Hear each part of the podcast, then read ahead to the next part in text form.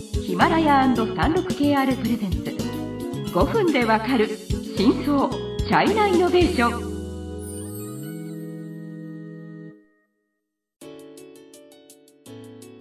皆さんこんにちは。サンルク KR ジャパンの委員です。日本経済新聞の山田です。はい今回は日本で広がるチャイナイノベーションシリーズの5回目最終回です。はい、はい。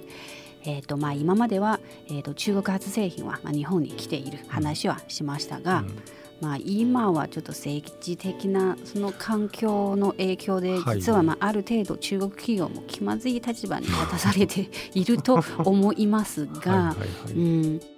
今のこの環境の中でね、うん、どう進むか、まあ、その中日企業がまあどう付き合うのかっていう話をもうちょっとまあ山田先生の見解を聞きたいと思います。ですけど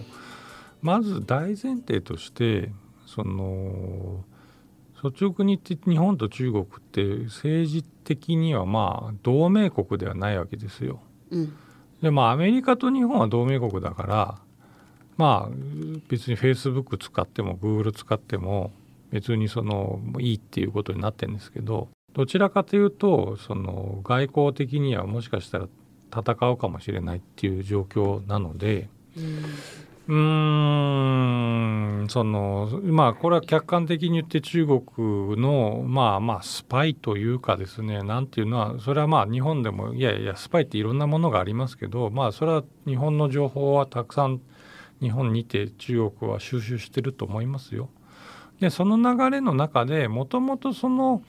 うんと中国のその初のテクノロジーを日本のこのまあこれはねもともとねそのまあ別に今に始まった話じゃなくて、うん、例えば日本の自衛隊の持ってる武器は中国から買わないわけですよ。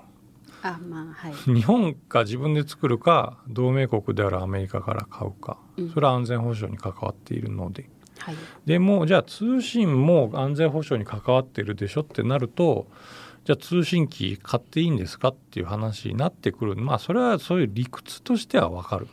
まあ、分かりますけど、そこはまあどこまで広範囲が例えばまあ TikTok とかも、まあ普通に若者が使ってて、で発信力が強いので、あの政府とか大阪とか。そうなんですだから TikTok について言えば僕も、えっと、6月7月に記事をし、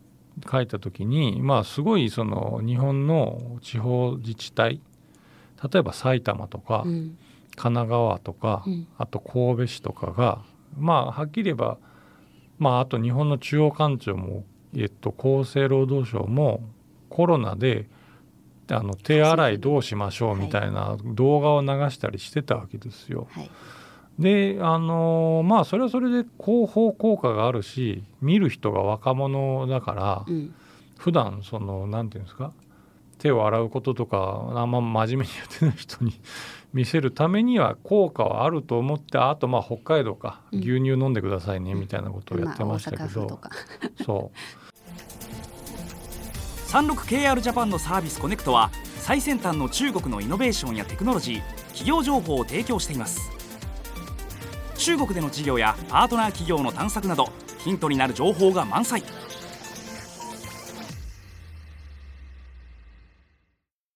だところがそのアメリカが TikTok ダメっつって言ったらまあその提携をもうちょっと一回ストップしましょうっていうのはなってますよ。うんうん、でそのこれねこれなかなか難しいんですけど個人的には TikTok はまあいわばど, まあ、どうでもいいって怒られますけど、うん、別に手洗いとか牛乳とか別にそらいいじゃんって思うわけですよ。でまあ、ただしその世論世の中の人が批判するから政治的な政治家の判断でやめましょうっていうのはそれは分かる、うん、そこの世論っていうんですか？世論、はいはいはい、まあどっちでもいいんです、うん、はい。は本当に大変ですね。その自分は今中国テックのメディアとして実は感じてるのは、うんはいはい、うんあえて自分は中国系企業をあえて言わないそういう企業が実は増えているんですよ。よ。はい、TikTok はまあそれはまあ典型的割とまあ先見的とも言えますけど最初最初からは割とこう中国、まあ、動員とあの海外のその TikTok は2つのラインに分けてやっている、まあ、それはまさに今回アメリカからこう指摘される じゃあその安全とかデータとかっていうようなそういう対策としてこうやってるんですよ。うん、であとはまあもちろんスマホメーカーも含め本当に東南アジアとかでやる時は、まあ、あえて別にそういう中国っていうのは強調しないんですよね。一般的なこう会社としてあの製品を出しているんですね。で、えーと、実はまあ最近こう取材しててもともと記事を、うん、ぜひぜひこうあの報道あのされたい、うん、あの取材してくださいって言われて、うん、でも結局まあ最終的にやっぱり今はなんかうちは中国の会社っていうのをやっぱ強調するのをやめましょうみたいなそうスタートアップも実は出ていますので。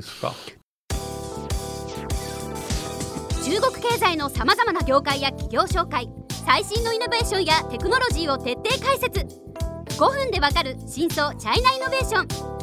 この番組の最新のエピソードはヒマラヤで配信中。今すぐヒマラヤのアプリをダウンロードして要チェック。だからそこは正直まあ、コーチとしては、まあ、正々堂々とやればいいじゃんっていうのがありますけど でも本当にまあ企業にとっては本当に先ほど言ったように気まずい立場に立たされているっていうことなんですよ。だからまあその日本、そう世論の 影響が。まあ、世論の影響がねそれはねどこだってどこの国だってあるのでもうこれある程度は仕方がないんですよ。まあでそれで中国学習をするのかどうかっていうのはそれはもう個別の企業の判断だからまあ好きにしてくださいとしか言いようがないし僕も実は最近ね取材拒否の傾向があるなっていうのは感じています。でもまあもうこういうねその米中のあれがひどくなって、うん、まあそこらまああとまあ率直に言うとその中国のまあこここのメディアそのものも中国系ですけど そのまあ外交的にいろいろその西側の国からするとなんだこれっていうことをやってるわけですよ。例えば南シナ海とか、うん、あとインドと戦ってみたりとか。うんうん、でまあまあそれはもう言ってもしょうがないんでまあそれはここはまあ世論はまあある程度しょうがないんですけどじゃあ日本の立場に立った時に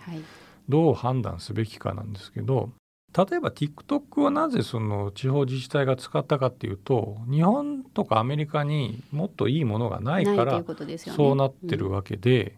一つはもっといいものを自分たち作らないで使うな使うなっていうのはそれはちょっとやっぱり情けないっていうのはありますと。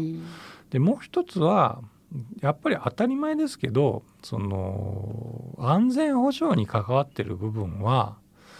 あのそんな軽率に外国のものをいや別に中国だからっていうことじゃなくて、はい、軽率に外国のものを使わない方がいいっていうのはそれは事実です。うん。うん、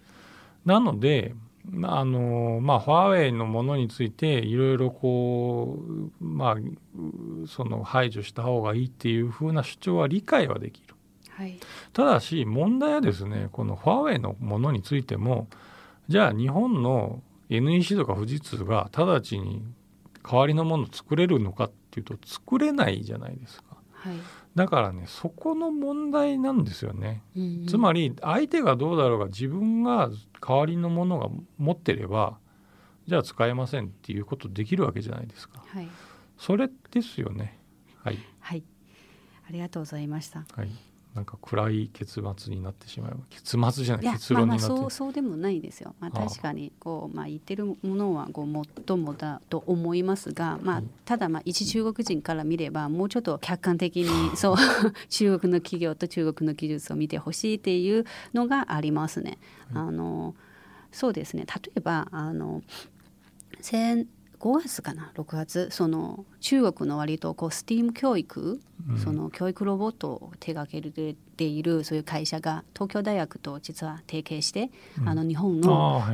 あのつまりこうプログラミングとかもうちょっと数理的なそういう教育を推進するようなプロジェクトを共同で立ち上げたんですよ。はい。すごくこういい話でその会社は中国だけじゃなく結構欧米でもあの進んでてあの経験とかノウハウをいっぱい持っててはい。で日本はなんかその小学校にプログラミングのそういう授業を導入するというようなこう動きがあるんじゃないですか。でその一環として東京大学のある研究室がじゃあまあその研究プロジェクトとしてまあ一緒に提供をやったんですけどでそこでまあ一応こうこううん こう公表したらもちろんそのすごくこう、えー、といい話もあったんですよ。逆にその相談とかが。商談が増えたって一方例えばヤフーのコメントを見るとやっぱり東東京大学までかみたいななんかその批判的なそのすごくも多かったんですよ。となまあ、やっぱりこう中国製品になると何もかも全部こういうマイナスのそのことを一応こうもうちょっとなんか皆さんに考えてほしいなっていう気持ちはありますね。はい、あの時間になりましたのでまた次回楽しみにしていてください。